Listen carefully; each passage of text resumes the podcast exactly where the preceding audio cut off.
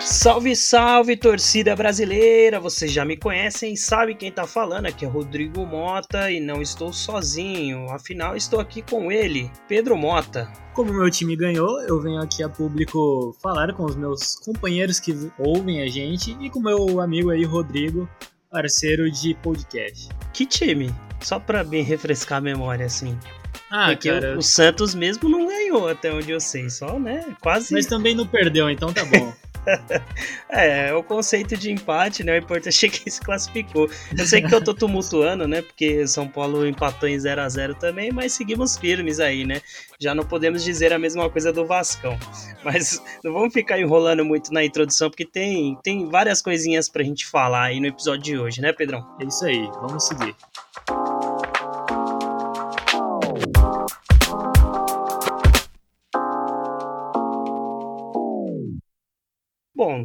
Já é de praxe, né, Pedrão? A gente pode abrir falando sobre é, estaduais, né? Nossa queridíssima pré-temporada aí, que nesse fim de semana teve São Paulo e Corinthians embaixo de muita chuva, com a vitória do Tricolor, né?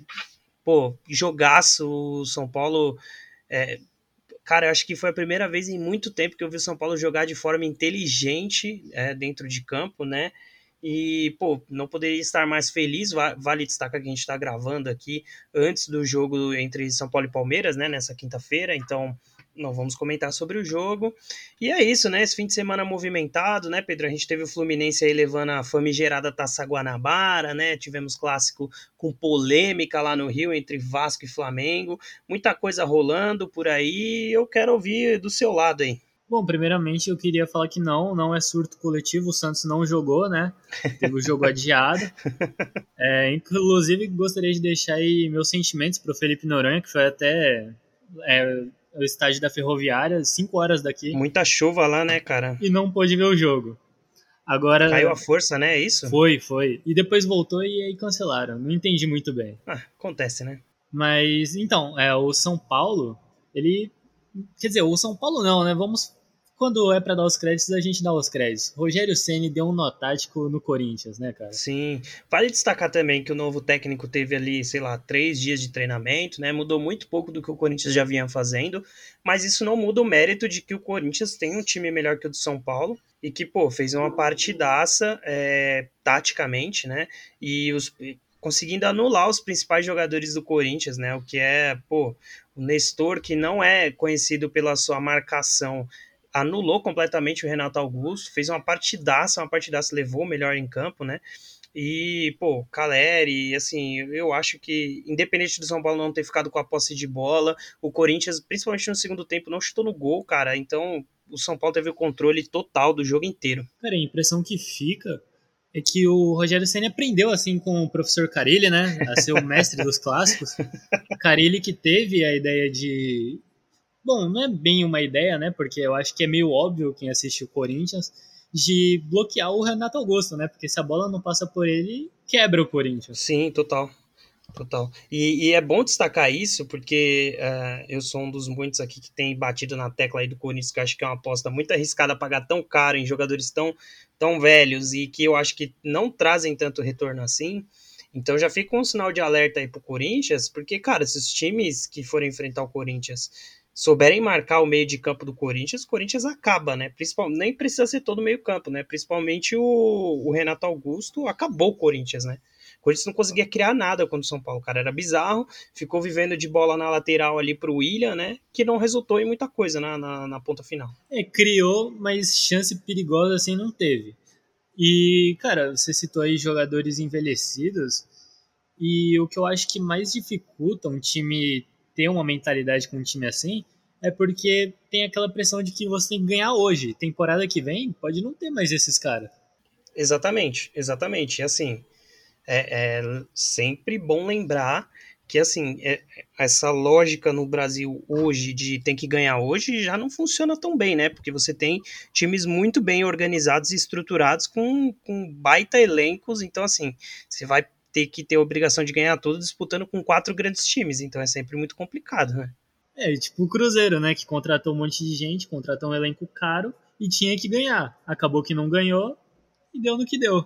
É, total. Então, enfim, é, eu, eu acho que foi uma partidaça. Estou muito curioso para o jogo de hoje contra o Palmeiras, é, ver o que, que o Rogério está aprontando aí. E extremamente esperançoso sobre o futuro, né, cara? Porque é, ver o time jogando de forma inteligente e, e, e tendo variações táticas durante o jogo é, é extremamente animador, cara. Eu, eu fico bem na esperança. E assim, vale dizer também, o Corinthians não fez uma má partida, né? Apesar de não ter finalizado muito no, no jogo. E muito se deve, claro, aos seus grandes jogadores. Então, fica aí também um, um, sinal positivo, né? Eu vi a torcida do Corinthians até falando bem do técnico e tal. Vamos ver, né? Vamos ver. É... Enfim, estadual é para isso aí mesmo, né? Não, mérito pro Rogério Ceni e a gente tira toda a culpa do técnico do Corinthians, né, cara? Ah, total, total. Eu achei que ele mexeu super bem também no time. Mas, infelizmente, o São Paulo estava muito aplicado, né, cara? E aí, quando o Rogério saca uh, os dois, o primeiro e o segundo volante, e coloca dois jogadores muito intensos de marcação, aí, aí acabou total o Corinthians, cara. Aí não teve muito o que fazer. É, é, um pouco do que você falou. O, o, Rogério dominou o jogo completamente, né? Não teve muito o que fazer. E o Rogério aí, que foi pro seu quarto clássico seguido sem derrota, né, cara? Ganhou os quatro.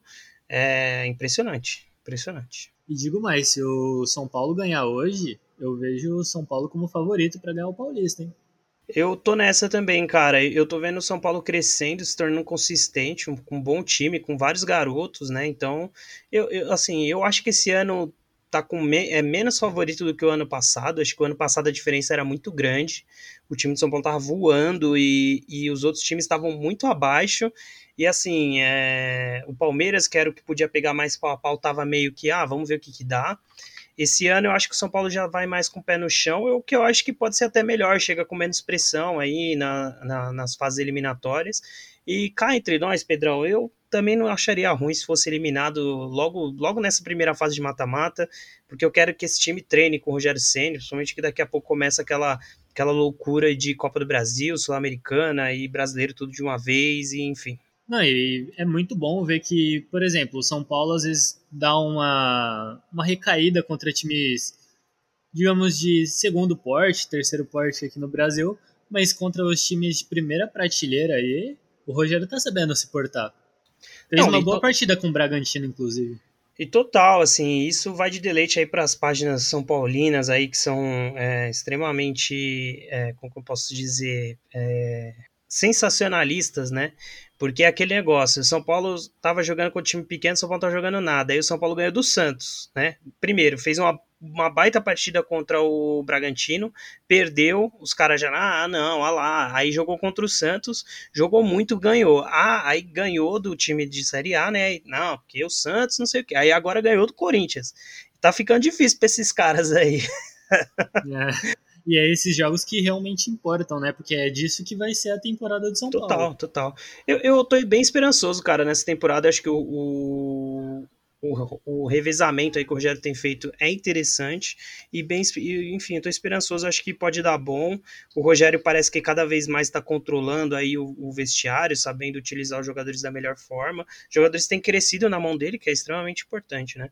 Mas, enfim, é, para a gente pular até para é, depois, a gente pode até voltar a falar sobre São Paulo, né? O Palmeiras que ganhou com certa tranquilidade do Guarani ali também, de novo, eu bato na minha. Acho que para mim o Palmeiras está igual no ano passado, tá jogando Paulista aí porque tá fazendo o que tem que ser feito, né? Usar o Paulista de teste, né? E eventualmente um jogo ou outro usar o time titular.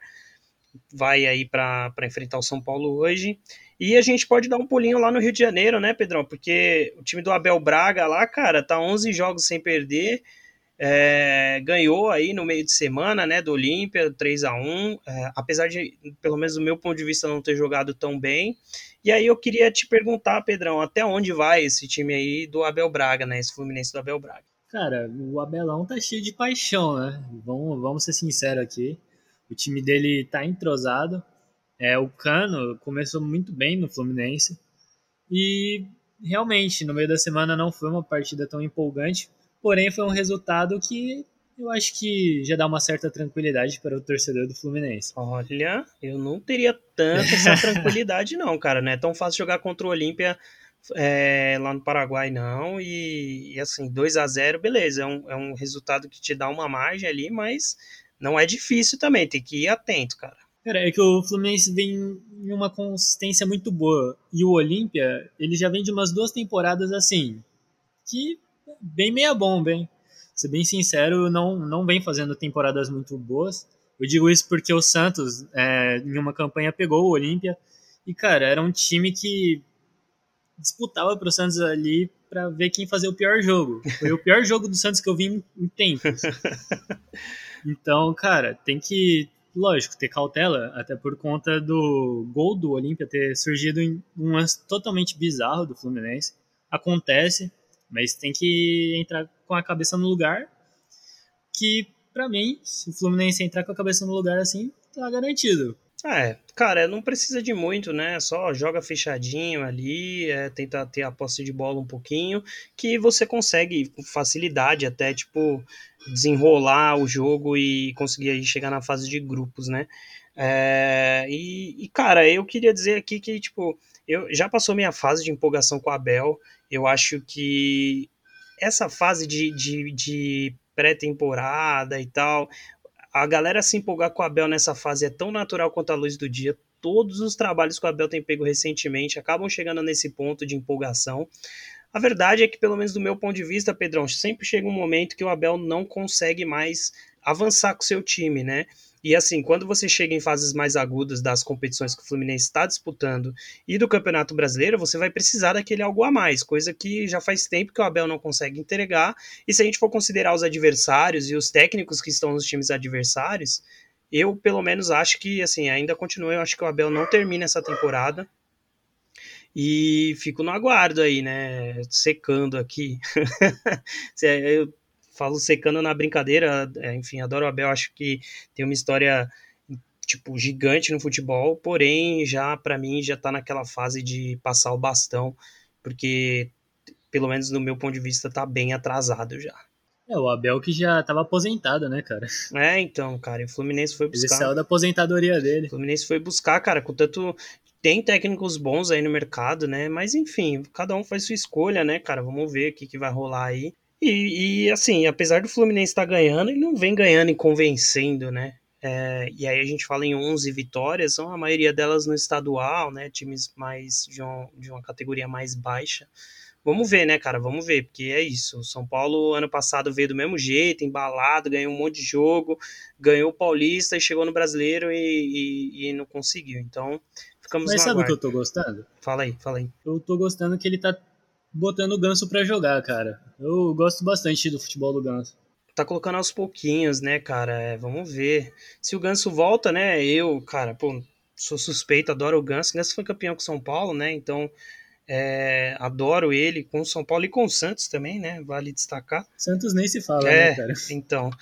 E eu espero que ele volte, cara, ao grande futebol, apesar de saber que é, o Ganso nunca, vai, nunca mais vai alcançar aquele nível do Santos, né? Desde que ele é, zoou o joelho, é muito difícil ele voltar, mas esperamos que ele volte a fazer grandes partidas. Eu acho que até no São Paulo, é, na época de São Paulo, ele conseguiu se reinventar bem, né? É, se, tor se, tornando um jogador diferente, mas é, ainda assim, cara, é muito.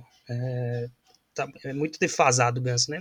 Fico na expectativa. Gosto dele também, acho um bom jogador. É isso, do Fluminense é isso, né, cara? É, Vascão aí, eliminado da Copa do Brasil. É, mais uma zebra, né? A Copa do Brasil tá, tá com uma atrás da outra. O Santos fez força aí para cair também, né? Não caiu, como você já começou falando aí, né, Pedrão? Então vamos ver aí, cara. Tá interessante acompanhar essa Copa do Brasil. A gente nunca sabe o que pode acontecer, né? É, vou, vou começar aqui fazendo um paralelo que esse jogo do Vasco me lembrou muito o jogo do Santos. Foi quase o mesmo roteiro. A diferença é que o Santos se salvou ali nos pênaltis. Então, até os 70 minutos do segundo tempo, o Santos estava torcendo para ter o maior vexame da história. Da história do Santos, pelo menos. Porque, cara, eu não, não lembro de cabeça assim outro jogo ou um outro feito assim tão de tão vexame na história do Santos. Cara, é, o Santos fez força, né? Eu, assim, a jogada do gol do Santos é bem interessante, até gostei. Gol do Goulart é um gol, sei lá, do meu ponto de vista bonito, né? O Goulart se posiciona bem, bate bem, mas realmente o jogo tava estranho. Eu queria dar um destaque devido, porque aquele gramado parecia o tapete que eu tenho aqui em casa, cara. Era, foi meio bizarro, assim, um gramado muito alto e não sei, cara, não sei se isso interferiu muito, né, no resultado, mas é, de qualquer forma pesa, né, cara?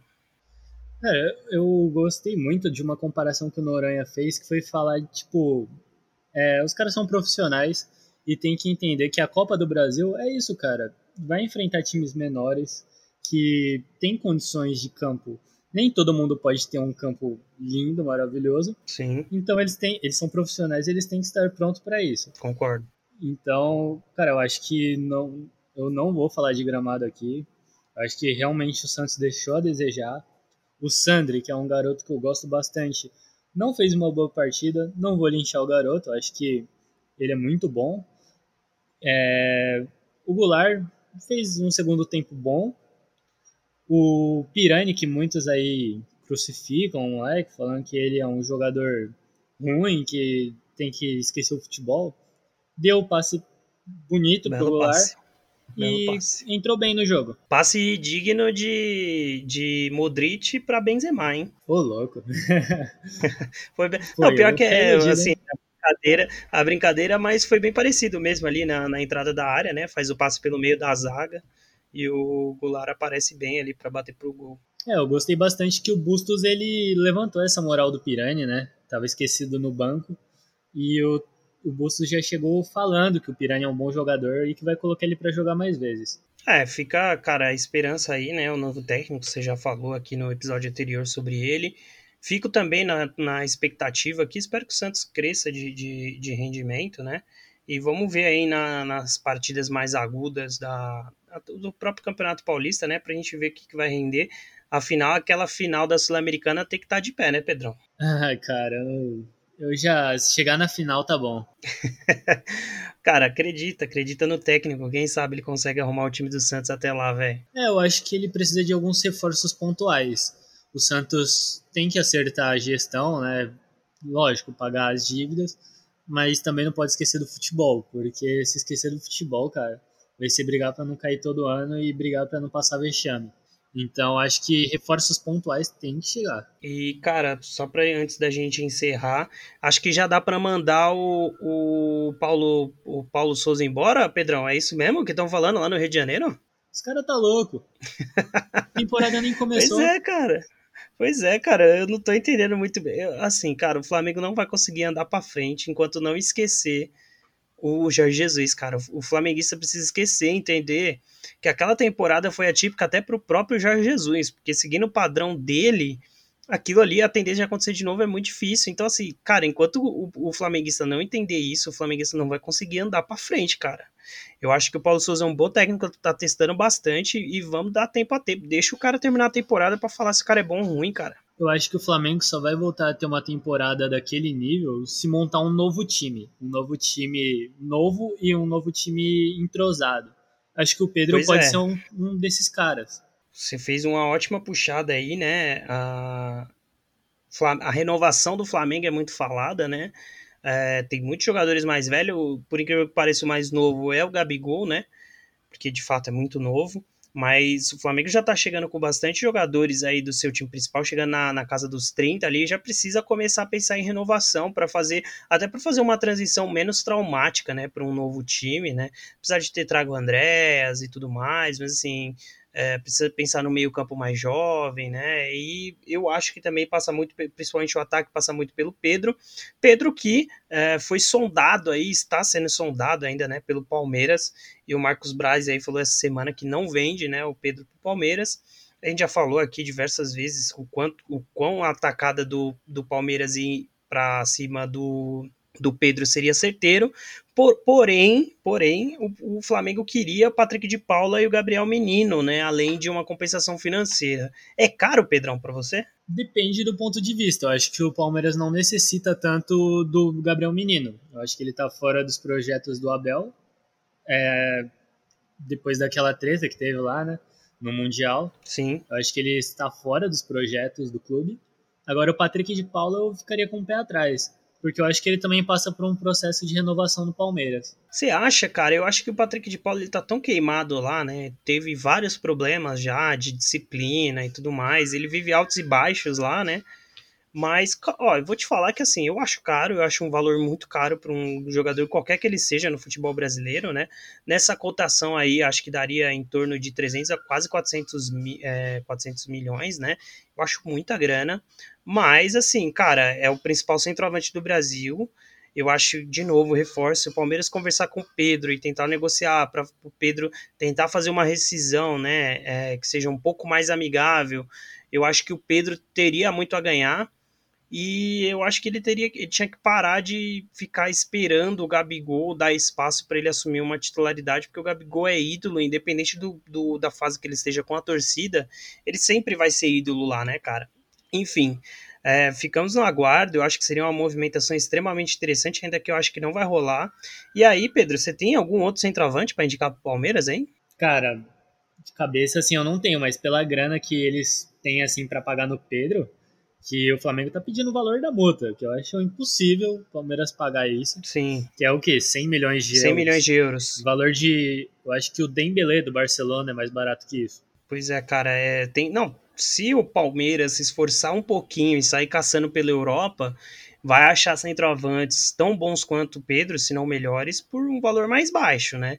É, o próprio Arthur Cabral aí que estava fazendo um gol a rodo, né? Se, se o Palmeiras tivesse movimentado um pouco antes para eventualmente trazê-lo de volta, já tem história com o time, pô, é, poderia ter trago ele por um valor mais baixo que o do Pedro, né? Então, enfim. E também tem aquele atacante que era do River e foi pro Manchester City, eu esqueci o nome dele. O Álvares? Palmeiras também. É, ele mesmo. O Palmeiras estava sondando o cara e não levou. E era muito mais barato que o Pedro. Pois é, cara, eu acho que às vezes, de novo, é, eu vi a galera falando sobre isso também, né? Talvez seja um movimento da Leila aí de, de querer pegar um nome que vai chamar a atenção de todo mundo, sabe? para mostrar o quanto que ela é, é boa de negociação e alguma coisa do tipo. Cara, eu acho bobagem ficar pensando em estrelismo nesse momento. Eu acho que ela tinha que procurar um centroavante que, que decidisse e que, e que, pudesse construir a história dele pelo Palmeiras. E eu tenho certeza que se, se caçar pela Europa ou até pela América do Sul aqui, se fazer um bom trabalho de scout, consegue achar um baita de um centroavante que ninguém tá esperando, sabe? Eu acho que se o Abel for ficar, ela poderia até pedir para ele indicar um centroavante que ele gostaria de usar, né? Pois é. E só vou encerrar esse bloco aqui falando que o Benfica revelou sondagens pelo Abel Ferreira, hein? Então ficamos de aguardo aí nos próximos capítulos dessa história. Sinceramente, Abel, vai não, cara. Eu também não iria, não. O Benfica tá, tá difícil. O Benfica tá difícil a situação lá. Assim, é, é um expoente muito maior, né? Se ele consegue arrumar o time e disputar uma Champions decente, a chance de crescimento é muito maior. Mas eu, se eu fosse ele, eu ficaria, cara. Eu ficaria, acho que ele tá passando boa impressão pra Europa aqui do Brasil. Eu acho que ele pode pegar um time com menos bucha do que o Benfica nesse momento. Então, bora pro próximo bloco. A gente tem que falar de Champions League, hein? Simbora.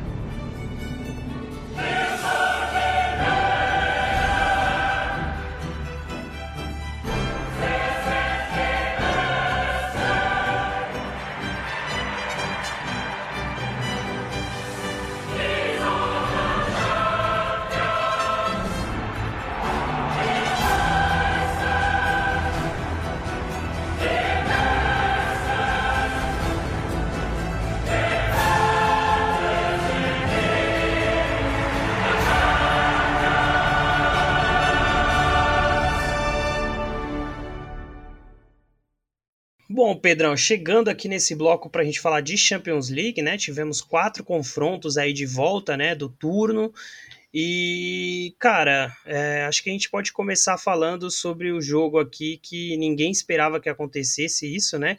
Que é Bayern de Munique e Salzburg, que eu não vou falar o placar porque eu ainda estou traumatizado. Ah, cara, dá até preguiça de falar desse jogo, né? O Bayern é tão sem graça a gente até falou, né, que ah, é uma baita partida do Salzburg, mas que na Alemanha seria muito difícil, né, cara, segurar o resultado e a gente previu que seria uma, uma goleada com certa tranquilidade, e além de enfiar 7 a 1 no Salzburg para dar trauma em brasileiro, para você, Pedrão, foi, uma, foi um trauma duplo, né? Porque o, o, o resultado final ficou em, em 8 a 2 né? Então é sempre mais doído, né?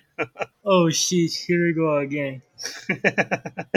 Cara, é, eu acho que assim, não tem muito como falar, né? O Bayern atropelou, enfim, a gente já esperava. Lewandowski, como sempre, e seguimos firmes, né? A única coisa que eu gostaria de falar aqui que é parabenizar o Salzburg, né? Que é um time novo, é um time lá da é um time austríaco, é grande no país deles e que vem cada vez mais crescendo no cenário mundial. Então, é, parabenizar eles por ter chegado até aqui, né? E conseguir uma, um empate valente com o Bayern. Primeira classificação, cara, do Salzburg para a fase de mata-mata da Champions já é um puta feito já, né? Pena aí que, pô, pegou o Bayern, né? É, e os caras revelaram simplesmente o Haaland e o Minamino que tá no Liverpool. Os caras têm potencial. Essa geração agora, acho que bastante, muitos jogadores vão sair aí, já começar a se espalhar pela Europa, porque tem bons jogadores, cara. Não, não à toa chegou aí, né, na fase de mata-mata. É, agora um time que quase, quase surpreendeu, Pedrão, faltou pouquinho, foi Inter e Liverpool, né, cara? É, Inter fez uma boa partida, nada fora do comum também. Conseguiu achar seu gol, ficou dependendo de um gol, mas aí teve a expulsão e aí fica muito difícil de jogar, né, cara? Mas foi um jogo interessante. Eu acreditei na Inter por três minutos, até o Alexis Sanches, que estava fazendo uma boa partida, tomar o vermelho. É, cara, é burro, burro, burro demais, tá maluco. O Sanches, ele tem, ele tem um histórico de ser um jogador burro, né, cara? O, o Sanches, pelo amor de Deus, né, mano? cara, assim, por, por onde ele, que ele passa... não encaixa em lugar nenhum, né? Exatamente, cara. Exata... Eu acho incrível isso, velho. Porque tinha esses problemas no United também. É, depois acho que ele foi pro Arsenal, é isso? Me corrija se eu estiver errado. Tinha pro... Cara, assim, o, o Sanches é complicado, cara. É um grande jogador, mas complicado. Eu acho que o Sanches ele saiu direto do United pra Inter. Acho que foi isso mesmo. É, deve ter sido isso. É que tiveram. Ele jogou no, no Arsenal, mas acho que foi antes, né? Antes de ir pro United. É, foi antes. Mas, cara, assim, eu acho que o Lautaro perdeu gols que ele não pode perder, né? Pelo centroavante que ele é. Ele é um uhum. centroavante de nome, já foi cogitado, pô, por 100 milhões no Barcelona. Pô, aí, ó, por 100 milhões os caras contratam o Lautaro, hein? Aí ele. É, cara, o Lautaro precisa do. O Lautaro precisa do Lukaku do lado dele. Cara, se ele não tem o Lukaku, ele não, nunca vai voltar a ser aquele Lautaro que ele foi, cara. Cara, eu acho que ele perdeu o timing, sabe? Na hora de sair da Inter, trocar de áreas, eu acho que ele perdeu o timing. Agora ele vai Bom ficar. Bom para quem não gastou. Bom para quem não gastou, porque eu não acho ele um, um centroavante de 100 milhões, tá? É que ele pegue, realmente pegou uma temporada extremamente artilheira e tal, mas a gente não pode esquecer o contexto de quem tá jogando do lado dele, né, cara? E o Lukaku tinha um nome muito grande, é um centroavante muito forte que puxa muita marcação, então naturalmente o Lautaro ia sair muito mais livre para fazer os gols, né? Então, enfim, eu, eu particularmente acho o Lautaro tanto quanto superestimado. Mas quem sabe aí, né? O Lukaku não tá bem lá no Chelsea, quem sabe volta pra Inter aí e o, e o Lautaro agradece que ele vai voltar a fazer os gols dele. Será se o Lukaku também não sabe jogar sem o Lautaro? a gente pode considerar isso também, porque é. o Lukaku, antes de ir para a Inter, vinha de duas, três temporadas ruins na, na Premier League, né? Em, em Everton. Fez até uma boa temporada do, no Everton, né? Que fez ele ir de fato para o United, mas no United nunca foi o, o, o Lukaku que é para ser, né? Fez boas partidas pontuais, mas nunca Exato. manteve. É, ele veio pro United para ter o status de ser o atacante, o líder do time, né, cara? E isso ele nunca foi de fato. Nunca foi o cara que carregasse o time, né? Mas, enfim, aí depois foi para Inter aí voltou a ter um grande futebol, né? É, enfim, talvez o esquema do Lukaku seja ele brotar lá no Tottenham para jogar de novo com o Conte, que foi o técnico que fez ele render o melhor futebol. É que o Conte agora tá no, no Tottenham, né? Então. Não, então é isso que eu tô falando. Ele, o Lukaku podia brotar lá no Tottenham para jogar com o Conte Ah, tá, novo, nossa, mosquei aqui. É, uma possível é. saída do Harry Kane, quem sabe? É, a gente vai falar disso mais pra frente, né? Mas assim, achei um jogo interessante. Eu não esperava, eu confesso para você, Pedrão. Eu achava que. Eu achei o Liverpool é, quis controlar um pouco mais o jogo, ainda que, que tivesse, né? Teve boas chances. Mas eu não esperava um jogo tenso como foi. Eu não acho que foi um jogo tranquilo, foi um jogo tenso. É, talvez até o melhor jogo aí é, dessa, dessa rodada, né? Se a gente Eu acho que PSG e Real Madrid o, o, o, resultado acaba enganando, né? Mas eu acho que o melhor jogo assim de, de tensão, de expectativa, eu acho que realmente foi esse Liverpool Inter. Ah, depende, para um torcedor do Bayern, eu acho que sem dúvida o melhor jogo foi o do Bayern, né, cara? 7 a 1 Ah, não é possível, cara, nem para eles, deve ter sido tão sem graça assim, de tipo, ah, É bem, muito chato o jogo isso. do Bayern. É, sim. E outro jogo chato também da rodada foi City Sport, né? O Sport, Pedrão, que fez aquele jogo que a gente falou que o Sport ia fazer, né? O problema é que o City estava totalmente sem vontade de jogar, porque já tinha sacolado cinco, né? Mas o Sporting até conseguiu segurar o City aí lá na Inglaterra, né? E segurou um 0 a 0 é, de um City pouco inspirado também, acho que não estava muito preocupado em marcar gols e tudo mais. Segurou o 0 a 0 e, e City classificado. Até porque agora achou um concorrente à altura na Premier League, né? Então, se possível não desgastar, é melhor. Sim, sim, eu acho que assim como você falou, né? O Liverpool tá chegando cada vez mais perto, né? Logo, logo tem o, o, confronto direto entre os dois, né? O Liverpool tá seis pontos atrás do City com um jogo a menos e o confronto direto, então é, não é para ficar brincando muito, né? É, com isso. Mas, cara, em relação à Champions é isso. Hoje aí, para delírio do Pedrão, tem Galatasaray e Barcelona, né? Pelo pela Europa League. A gente não vai comentar esse jogo, só queria passar rapidinho pelo Paquetá que decidiu o jogo aí na Europa League também, né? O Paquetá que cresceu muito, né, Pedrão, depois que ele foi lá pro Lyon, cara. É, tu, tu viu o jogo ontem completo do Lyon? Não, só os melhores momentos, não vi o jogo não. Cara, eu vi só o primeiro tempo e vou te falar, hein, Paquetá tá jogando demais. E a gente vê até pelos jogos que ele tem feito na seleção, né, ele evoluiu muito, cara, é, indo para lá. É, eu acho que assim, o Milan ele tem um contexto muito específico, né? E para ele não, é, não seria de fato muito saudável ele ficar lá. Talvez até agora aí o Milan na, no topo da tabela, né? Do italiano e tudo mais. Mas, pô, que bom que, que bom para ele foi ter saído do Milan e ter ido ali pro, pro Lyon se eu não me engano, me corrija aí, Pedrão, acho que é contrato de empréstimo, né? Ele ainda deve voltar, mas que bem danado fez para ele lá para França. Cara, eu acho que é empréstimo com opção de compra e eu não duvido o Lyon comprar o cara não, viu? Porque Cara, eu, eu, super compraria. Eu acho que a chance de vender ele bem, principalmente se ele continuar com esse futebol aí, ele, ele pode ficar no Lyon por mais uma ou duas temporadas e ainda o Lyon vender ele super bem ainda. É, para mim eu acho que o Paquetá não tem que sair agora do Lyon, ele tem que se manter porque ele tá jogando demais, cara. Sim, sim, sim.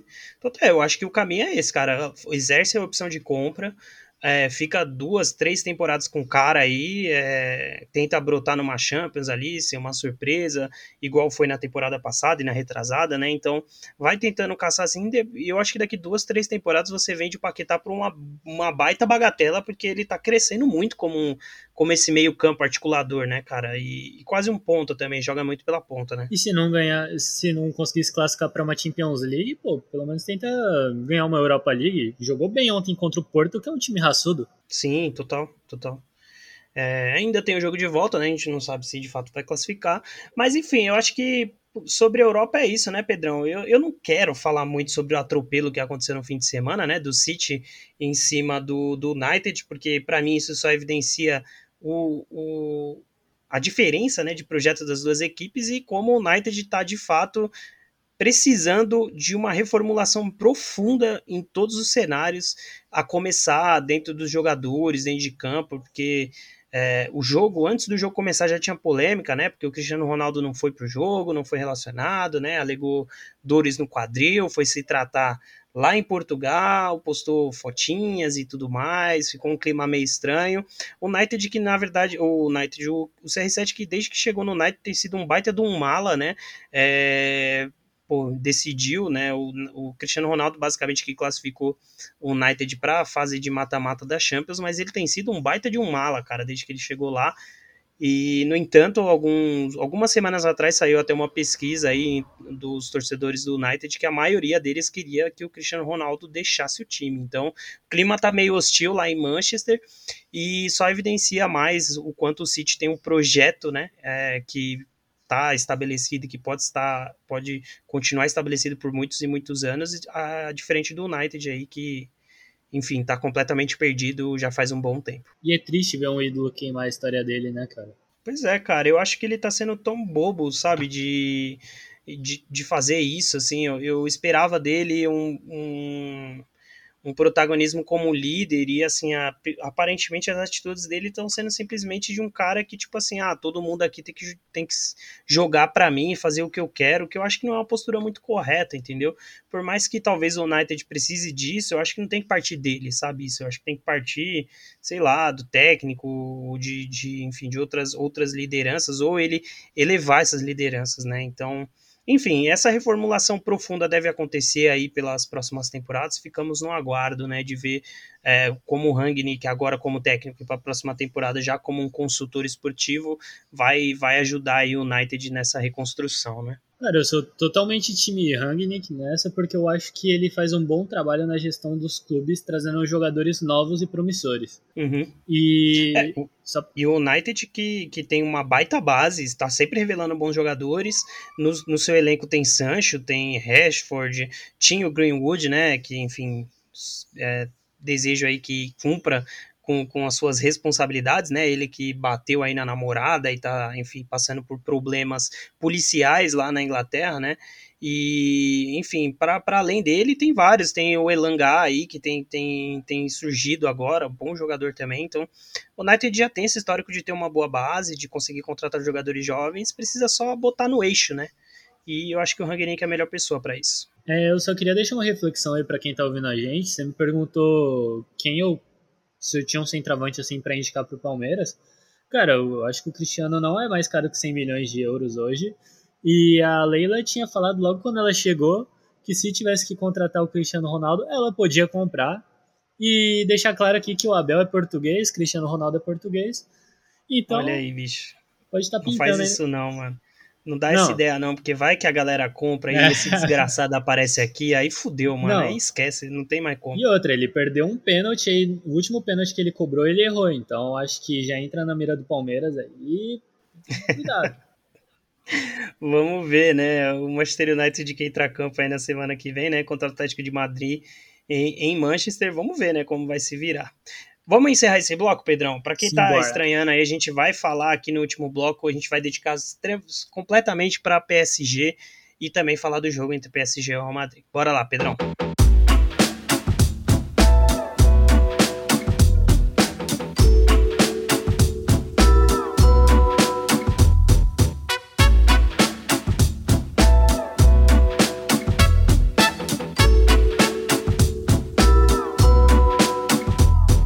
Pedrão, antes, antes de qualquer coisa, cara, eu queria que você tentasse me explicar o que, que aconteceu, o que, que aconteceu lá no, no Santiago Bernabéu, cara. É, bom, eu acho que foi, foi uma homenagem do PSG, né? Um dia depois de completar cinco anos do 6 a 1 que eles levaram do Barcelona, eu acho que eles decidiram homenagear em plena Espanha. Tomar mais uma remontada histórica. Falou, não, não vamos fazer isso só com o Barcelona, não. Vamos fazer com o Real Madrid também, que aí fica tudo igual. É, cara, foi um dia depois de completar cinco anos, então eu acho que isso explica. É, cara, é bizarro. Eu. Eu. eu... Eu acho que poucas vezes, cara, eu vi um time extremamente dominante no jogo desligar completamente no, no sei lá, no último quarto do jogo é, de forma bizarramente assim se entregar. É, porque o PSG tava dominando, cara. O PSG tava fazendo uma puta partida contra o Real Madrid, né? O, o Neymar tava jogando assim barbaridade. É, o Mbappé tava brilhando e, cara, numa bola recuada, é, onde o Donnarumma fez algo que ele fazia com uma certa frequência no, no Milan, quando ele foi contratado, inclusive, eu fiz questão de falar, pô, o Donnarumma é um baita goleiro, né? É, é monstruoso embaixo da, das traves. Só que, cara, ele tem alguns problemas de tomadas de decisão que perseguem ele. Então, é, para mim não foi novidade, mas entregou o primeiro gol do Real Madrid. O Real Madrid foi tomado pelo espírito ali de, de sei lá quem e Benzema virou o Jiraya, cara. E aí em 15, 20 minutos que o PSG desligou foi o que o Real Madrid precisou para empurrar três gols, né, cara, no, no PSG. E bizarro assim, também vale destacar as mudanças, né, no intervalo. Demoraram para acontecer ainda, né? Porque o o Ancelotti demora para colocar o Rodrigo e o Camavinga, que para mim são dois ótimos jogadores e que devem tomar as posições titulares nos próximos anos, né? A gente falou de renovação aqui do Flamengo. O Real Madrid tá tocando muito bem esse processo de renovação do seu time, né? E, cara, é, depois das mudanças, o, o Real Madrid foi mais para cima, né? Para marcar ali no Gegenpressing, no, no campo de ataque, e, cara, conseguiu um, um desligamento, uma pipocada homérica do PSG, né? E, pô, uma baita partida do, do, do, Benzema, que assim como eu coloquei lá no Instagram, quem, quem enfim, não conhece, seguir a gente lá no arroba Sansão Podcast, é, o Benzema que para mim, depois desse jogo, entra para a história como uma das lendas da Champions League, cara, porque o jogo que ele fez e fazer três gols em 15 minutos é para poucos. Cara, assim, eu acho que eu não me lembro assim de um jogo que o Lewandowski decidiu dessa altura. E, cara, o Benzema para mim incorporou de Stefano ali naquela partida. É, uhum. Três gols em 15 minutos, se eu não me engano. Modric jogando demais. De Stefano que o próprio Benzema ultrapassou em gols, né? É, realmente incorporou de Stefano, cara. É, total. O Benzema jogou, jogou demais, tipo, foram os 15 minutos da vida dele. Agora, muda o meu pensamento assim sobre o Real Madrid, eu via como um dos favoritos, mas agora eu vejo que talvez ganhe isso aí, hein, cara. Ah, cara, eu acho que a gente tem que dar uma segurada nessa empolgação aí, porque o time do Real Madrid não jogou bem, cara. Boa parte do jogo. É, tentou pressionar na frente, o PSG estava conseguindo sair com uma facilidade até um, um tanto quanto grande, né? É, o, o PSG teve ótimas escapadas pelos lados, então, pô, se, o, se esse Real Madrid pega um Liverpool, cara, fica muito difícil, porque o Liverpool é, é um time muito mais consistente na defesa, né? De, tem, tem zagueiros de, de nome muito mais consistentes, e você ter escapadas do lado do Salah e do Mané, assim, até mesmo do Diogo Jota, é mais complicado, cara. Eu acho que é, é, um baita um, um, baita jogo que o Real Madrid fez, mas acho que a gente tem que dar uma segurada na empolgação, porque esse time do Real Madrid não jogou bem a maior parte do jogo, apesar de ter feito os três gols aí numa desligada que o PSG deu. Cara, mas a gente tem que levar em consideração que o Liverpool agora ele vai ter que dar uma sobrecarga um pouco para Premier League e o Real Madrid tá um pouco mais confortável na La Liga. E querendo ou não, o resultado desse, cara, é, mexe com a cabeça dos caras. Eles vão ah, estar mais empolgados nos próximos jogos e acho que eleva o patamar mas, do Real Madrid. Eu entendo, cara, mas eu acho que assim, o jogo do Real Madrid, ele passa muito por, pelo Vini, né? O Vini Júnior que joga na, na lateral do, do, do Alexander Arnold. E eu acho que assim, muito tranquilo pro Alexander Arnold marcar o, o Vini, até porque o Hakimi, até o primeiro gol, tava botando o Vini Júnior no bolso. E assim, na outra ponta, é, você eventualmente pode ter o Rodrigo, né? Então, cara, eu acho que com, num eventual jogo contra o Liverpool, acho que o Liverpool ganha até com uma certa tranquilidade, assim, é, me arrisco a dizer, né? Vale sempre dizer que tem aquela questão da camisa, camisa pesa, o time às vezes é possuído pelo, pelo, pela entidade do futebol, mas eu acho que, assim, é, eu vou tratar como zebra é, essa classificação, porque eu, eu acho que o PSG nos dois jogos jogou muito melhor que o Real Madrid, mas o problema é que, enfim, o Real Madrid ainda tem aqueles jogadores que, que né, simplesmente em 15 minutos fazem três gols. Bom, eu não vou usar isso como desculpa, né? Mas até porque o Neymar também não jogou o primeiro jogo, mas cara, é, o Real Madrid perdeu uma das peças principais, que é o Casemiro. E Sim. querendo ou não, ele nesse time aí pode dar uma ajuda, mas o Mendy, o lateral, pô, fez falta no jogo. O Mbappé tava deitando e rolando. O Kroos também que jogou abaixo, né? Não tava 100% pro jogo. Cara, eu acho que o Tony Kroos ele passa por uma, uma fase de reformulação no Real Madrid. Eu tenho quase certeza que ele vai se aposentar por lá mesmo. E o Camavinga é um desses jogadores que podem tomar a posição, né, cara? Vai ter a revelação aí que o Real Madrid buscou para eles. O Camavinga é muito bom jogador, hein, cara? Tá maluco. Não, e, e, assim, já, eu já vinha ouvindo o nome dele há algum tempo já, é, como um, um, prospecto muito forte aí para essa para a Europa mesmo, assim, sabe, para os outros maiores times. E tá, tá se consolidando, cara. Acho um baita meio-campo. Se considerar que ele e o Rodrigo entraram e mudaram o jogo, você vê que são dois jovens que estão nesse processo de renovação do Real Madrid, né? E o Rodrigo, eu gosto, gostaria de falar aqui que, cara, ele se adaptou à ponta direita, né, para jogar nesse time. Então mostra que é um jogador super dedicado, que tem muitos versátil, jogadores aí né? que. É, um jogador versátil que joga tão bem da ponta esquerda quanto na direita. Uhum, total. E é difícil isso, cara. É muito difícil achar um jogador assim. Não, eu acho que o Rodrigo ali vai ser, enfim, os principais jogadores da Europa, né? Eu acho que, assim, eu sempre falei isso, eu acho que o potencial dele é maior do que o do Vini Júnior, porque eu acho que o Rodrigo ele tem um poder de finalização maior do que o Vini Júnior. E, enfim, vamos ver, né, as cenas dos próximos capítulos. E para a gente parar de falar do Real Madrid aqui, Pedrão, eu queria é, ver com você. Putz, assim, agora vem o elefante cor-de-rosa no meio da sala. Exatamente, cara. O que, que rola no PSG? Porque assim, o PSG foi para uma final dois anos atrás, né? É, contra o Bayern de Munique, que vale destacar também por muito pouco não foi campeão, né? Foi, foi um jogo bem parelho, qualquer um dos dois times poderia ter saído campeão, mas é, nas últimas duas temporadas tropeçou né? E muito se joga na conta é, sempre do Neymar, né? Porque até então ele é o jogador que foi contratado para, assim como o Messi Cristiano Ronaldo, carregar o time né, do PSG como uma grande potência europeia, né?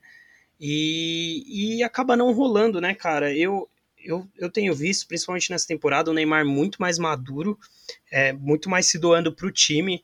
É, no entanto, essa Champions, por exemplo, ele não fez gol, não marcou, mais um, é, um Neymar que cada vez mais ele tá mais preocupado em ajudar o time do que necessariamente ir para cima e tudo mais, né? Até migrando um pouco dessa função que ele tá saindo da, da ponta para ser mais um meio campo de articulação vídeo o gol que ele, que ele dá o passe ali pro Mbappé, né? Os dois, né? É, tanto o, o de Paris quanto o da Espanha. Mas assim, Pedrão, é, tem como a gente diagnosticar o porquê que, que, que dá errado? Que o PSG não consegue passar né, essa, essa linha de se tornar uma grande, um, um grande time europeu? Olha, vamos começar que o PSG ele não tem a cara de um time, né? Ele parece um conjunto de estrelas que formam um Dream Team, mas eu não vejo um o PSG... catado, né? É, cara, é, eu queria um catado desse, mas vamos falar que é um, um conjunto de estrelas, fica mais bonito. Uhum. É, Cara, eu não vejo o Messi encaixando nesse time diferente do jeito que eu vejo o Mbappé, que é, além dele ser um grande jogador francês, ele é o cara perfeito para ser o camisa 10 desse PSG. Eu acho que o Neymar tá na liga errada, eu acho que a Ligue 1 é muito chato, os torcedores franceses são muito chatos, e o Neymar tá na liga errada, saca? Eu acho que ele tinha que procurar novos ares, ir para outro lugar, que o PSG não é a casa dele. a casa dele fica aqui, né? Pode voltar se quiser. Olha e que o Palmeiras o também, cara. O Palmeiras sempre fica de olho aí, né?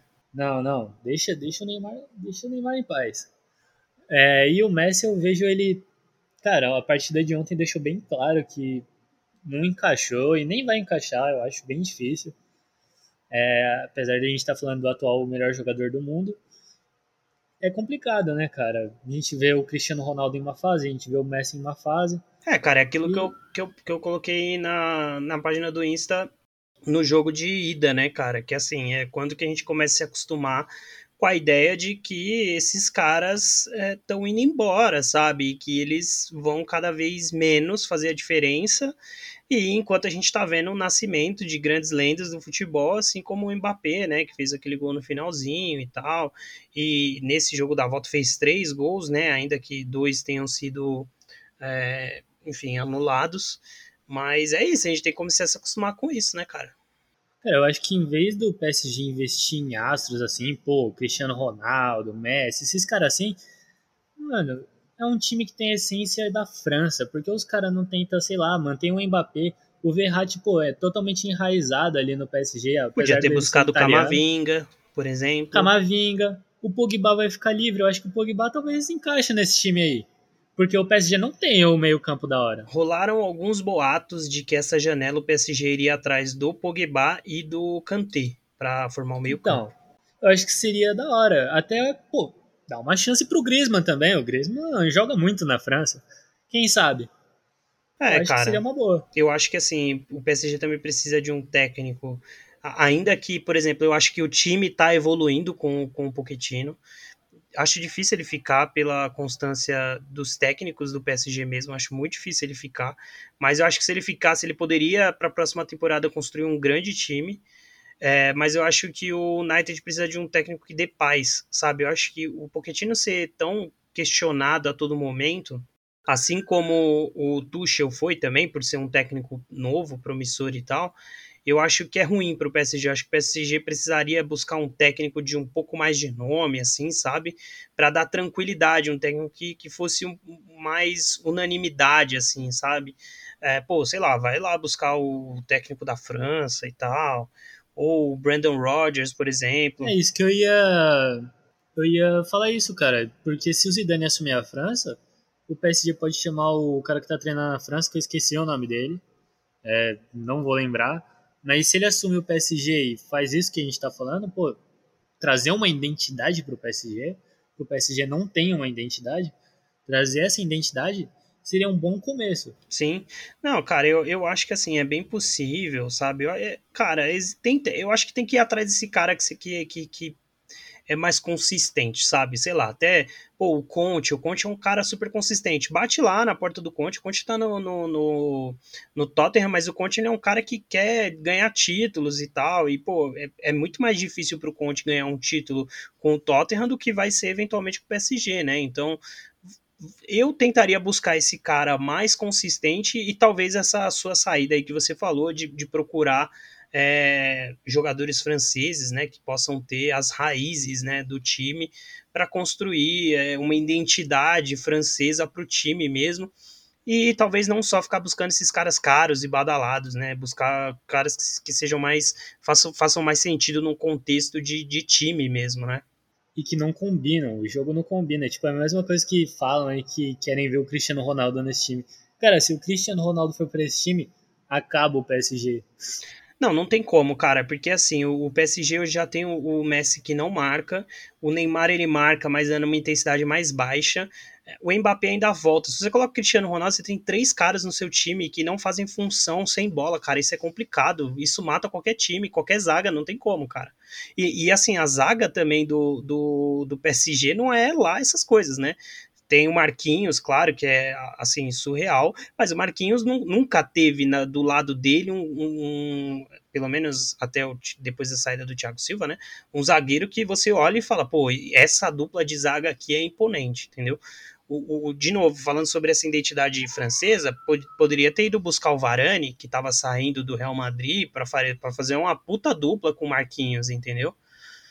É, o Marquinhos, que, cara, eu odeio falar isso, mas ontem fez uma partida infeliz, né, cara? Não, ontem, não pelo amor de Deus. que ele não tenha o apoio do Kimpembe, porque o Kimpembe também, meu Deus do céu. Mas, sério, é, é triste ver o Marquinhos fazendo uma partida daquela, porque realmente é muito fora do normal. Pois é, cara, eu acho que, que é, é, triste, né? Porque o zagueiro que ele é, do tamanho que ele é, a consistência, é, esse é o tipo de jogo que os caras ficam marcados, assim, sabe? Tipo, ah, ah, falhou naquele jogo, aí vira o cara que fala em jogo grande, essas porra aí que os caras gostam de ficar é, falando, né? Mas, enfim, eu acho que falta, falta esse zagueiro, mas também uma vaga aí que a gente, é, que, que vai ficar aberta, né, Pedrão, que a gente precisa falar é sobre essa possível saída do Mbappé e quem poderia substituir ele, né, para formar essa trinca de ataque aí com, com Messi e Neymar, né, cara? Então, assim, é, quem, que, quem que seria o seu, assim, eu, sei lá, a gente poderia falar do Benzema, por exemplo, se a gente tá falando nessa identidade francesa, né, sai um francês, vem outro e tal, Benzema já é consistente, ainda que eu acho muito difícil o Benzema sair, porque, pô, tá no auge ali, né, no Real Madrid, e ele esperou tanto tempo, né, o Cristiano Ronaldo sair para ele assumir esse protagonismo, e agora que ele tá com esse protagonismo, ele sair acho difícil, mas a gente poderia falar do Benzema, né, a gente poderia falar, sei lá, do Haaland, é, nova estrela, é, enfim, poderia falar do Kane, por exemplo. Não sei se você tem mais algum outro nome que poderia ir para substituir. E eu já queria que, além desse nome que você der, você falasse qual que é a sua né, alternativa que você acha que faria mais sentido dentro desse time do PSG, a gente considerando que o Pochettino se mantesse. Cara, eu tenho dois nomes badalados aqui. Um deles eu não sei se encaixaria tanto. Um deles é o Salah, que está em final de contrato. Sim. O outro é o Lewandowski, que também em final de contrato. Aí o Neymar podia fazer a ponta esquerda, o Messi a ponta direita e o, Sal o Levão ficaria pelo meio, jogando ali, distribuindo entre os dois. Agora, dois nomes menos badalados assim que eu pensaria também é o Anthony, que vem fazendo uma bela temporada. Embora eu não quero que ele vá para lá, para nos queimar, porque, meu Deus do céu. Uhum. E o Rodrigo também, cara. Rodrigo que eu acho que seria legal ele buscar espaço em outro lugar, mas não no PSG, pelo amor de Deus. Ah, sim. É... São opções. Cara, eu, eu, confesso que assim, a gente já até conversou isso aqui no off, né, cara? Eu acho que o Kane seria a atacada de mestre nesse time do PSG. É, se vacilar, eu até ia atrás do Kane e do Som, já trazer os dois juntos numa atacada só. É, Som assim, essa dupla é, é, entrosamento deles é uma coisa de outro mundo, mas o Kane, eu acho que ele seria perfeito, principalmente num time do Pochettino, porque o que ele agrega sem bola é uma coisa assim fora do normal, cara. É, quem assiste a Premier League, os jogos do Tottenham, cansa de ver é, o, o, Kane no meio de. assim, quase no, no, na entrada da área do Tottenham, pegando a bola e, enfim, esticando a bola pro som, pegar em velocidade, né? Ou essas tabelas pelo meio do campo que ele faz. Então, assim, ele é um atacante extremamente matador. Um ele é um camisa 10, né? Exatamente, cara. Ele é um camisa 10. Eu acho que, assim, é... eu acredito que ele, de novo, volte a ser um dos principais nomes da janela, né? Na, na janela da última temporada, ele foi com a quase transferência para o City, né? É... o Tottenham basicamente não quis liberar, foi pedindo mais e mais e mais e mais dinheiro, né? Por ele. É... eu não me lembro agora quantos quantos, quantos milhões de libras o City chegou a, a, pedir nele, né? Eu posso até dar uma pesquisada aqui, mas eu acho que ele seria matar pau, né, Pedrão, no, nesse time do PSG? Até porque o Harry Kane, ele não é aquele centroavante paradão, né, cara? Eu acho que ele tem muito mais a agregar ao PSG hoje do que o Mbappé, por exemplo. Uhum. Porque a função do Mbappé, a gente pode tacar pro Neymar fazer. Sim. Seria até meio que um livramento, digamos assim. Meu Deus, que, que ruim ter o Mbappé no time. Não, mas eu acho que nesse time que tem o Messi e o Neymar que vão ficar para a próxima temporada, a gente, eu acho que o Harry Kane encaixaria melhor com esses dois caras. Ó, o Kane foi é, o City ofereceu 125 milhões de libras pelo Kane, né, o equivalente a 908 milhões de reais, né? E, cara, não, não, não, o City não conseguiu tirar. Eu acho que muito porque o Tottenham não queria reforçar o City, sabe? Mas eu acho que se, pô, se o PSG chega com uma proposta de 100 milhões de libras pelo Kane, eu acho que o, eu acho que o Tottenham vende. É, e vai ter grana em caixa, né? Porque, ah não, o Mbappé vai de graça, né, se ele sair. Sim. É, eu acho que o PS, é, se bem que o PSG não precisa de tanta grana. O PSG tem isso. Mas vamos ver, né, cara? Eu acho que o Harry Kane seria esse cara para assumir. E eu gostei da ideia de trazer o som junto. São dois jogadores que eu acho que tem que dar uma respirada também. Cara, ó, o Kane tem 28 anos, o, o Son tem 29. É uma dupla já chegando ali na, né, nos 30, mas que eu acho que pela consolidação dos dois já algumas temporadas, eu acho que vale apostar a grana. Pô, se você pega uma dobradinha ali de 200, 200 milhões de, de, de euros ali, ou até mesmo de libras para trazer os dois eu acho que é um baita negócio. Então, enfim, não sei, acho muito difícil também o, o, o, o Tottenham acabar liberando os dois, mas eu acho que se o, se o, o PSG investisse aí né, né, em trazer o Kane, eu acho que seria um baita golaço. E assim como você falou, apesar do, do, do PSG não ganhar dinheiro com, com o Mbappé, mas vai liberar um puta teto salarial, né, para poder dar um salário grande para um jogador que, que pode entrar, né? E você citou a idade deles, é, pensando a longo prazo pode ser ruim, mas, tipo, às vezes o, o novo Mbappé, digamos assim, não gosto de dar esse rótulo para ninguém, porque ninguém é novo ninguém, uhum. mas em questão de substituir a posição dele, eu acho que pode já estar no time, que é o Nuno Mendes, eu acho. É, é o jogou ontem, inclusive. Sim, sim, lateral. É um jogador novo, veio da. Cara, eu acho que ele tem muito a oferecer esse time muito bom jogador, hein? Ficar de olho nele. E assim, cara, eu eu particularmente... Eu acho que o PSG pode investir no cara. Eu particularmente acho que assim, você trazer o Kane e o Son é, você dá uma elevada no, no, no, no, na faixa etária do time, mas eu acho que o Kane e o Son são dois jogadores que, para jogadores mais novos, eles vão ser um puto exemplo, sabe? Porque tem diversos, diversos relatos de que a dupla lá no, no Tottenham, eles são amados e são enxergados de fato como grandes líderes e tal, né? Porque pô, os caras estão no Tottenham até hoje, nunca ganharam nada com o Tottenham e tal, a torcida ama os caras, é, o Kane tem uma história também com a seleção inglesa, então assim, eu acho que eu, apesar da idade, é aqueles jogadores que valem a pena, sabe? São poucos que valem a pena, apesar da idade. E parecem ser boas pessoas extra-campo também, né, cara? Sim, então, sim. Eu acho que agregariam no vestiário do PSG. Eu, eu, eu gastaria essa bala, principalmente porque o PSG tava falando em contratar Cristiano Ronaldo, sabe? Com, com 36, é 36, né, que Cristiano Ronaldo tá?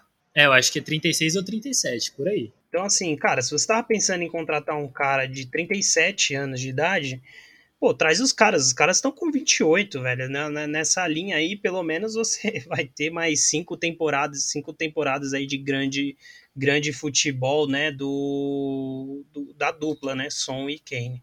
Então aí pro, pro Kelife, que com certeza tá ouvindo o nosso podcast agora, a gente já deixa essa dica aqui para a próxima temporada. Ah, cara, eu só queria. Eu lembrei de um nome aqui. É o Griezmann, né, cara? Eu, eu até citei ele aqui no podcast. O Griezmann, ele é um francês que joga muito bem na seleção francesa, muito diferente do que ele jogou ultimamente. Começou bem no Atlético de Madrid, se lesionou e está voltando agora.